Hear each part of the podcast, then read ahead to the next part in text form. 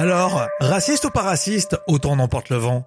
Moi, c'est Rémi Berthelon et vous venez de lancer Au lever du soleil sur les assistants vocaux et en podcast. On vous briefe sur une info qui est un peu trop mise de côté. Bonjour à tous. Abonnez-vous, abonnez-vous, abonnez-vous.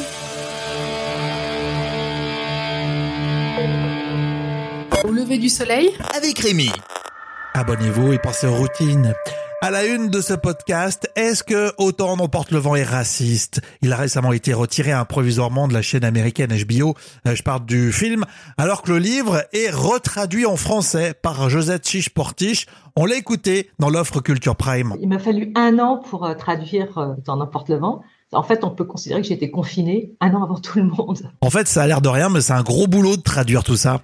J'étais assez, assez fière et tout. J'avais pas, absolument pas mesuré l'ampleur du travail que cela allait représenter. Parce que vraiment, ça a été un travail euh, de tous les jours. J'ai dû, je pense que j'ai dû m'octroyer une semaine de vacances. Alors le point de vue intéressant qui est défendu là, c'est qu'on traduit différemment maintenant.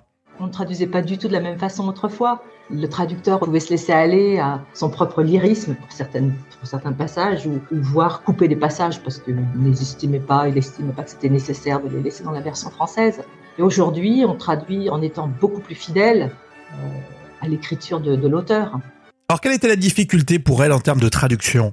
Après, il y a eu les difficultés de la traduction, notamment le, le parler des, des, esclaves, pour rendre le, ce parler euh, sans que ce soit un, un langage petit nègre. Comme j'étais absolument opposée à retirer systématiquement les R et les remplacer par une apostrophe, du coup, j'ai, je me suis un peu inspirée de ce que peut faire Maupassant quand il fait parler des paysans, c'est-à-dire qu'il fait des fautes de grammaire.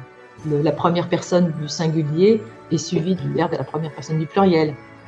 Et je trouvais que ça rendait bien parce qu'il y avait un côté très musical. Alors enfin, la réponse à la question raciste ou pas raciste? Autant n'emporte le vent. Évidemment qu'il y a des passages racistes, bien sûr. Et moi, ça m'a, ça me brûlait les doigts de les traduire. Il y a un passage dans le livre où j'avais entouré tout le paragraphe et j'avais écrit horrible à côté parce que c'était horrible. Mais voilà, c'est un récit historique. Autant n'emporte le vent a été écrit en 1937 et raconte l'histoire d'une communauté la, au milieu du 19e siècle. Et la Géorgie et le sud des États-Unis étaient racistes.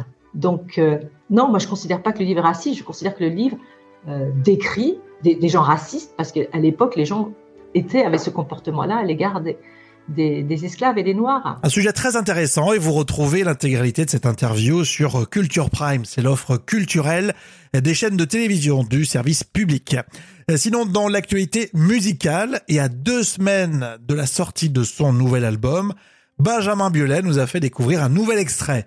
Si vous lancez tout de suite Au lever du soleil, la playlist sur Deezer, vous allez découvrir le titre Vendredi 12. Non, je ne me suis pas trompé, c'est bien Vendredi 12, un titre plutôt mélancolique. Je vous préviens, notamment pour vous qui nous écoutez très tôt le matin. On est sur les enceintes connectées. Ok Google, quelles sont les dernières infos au lever du soleil?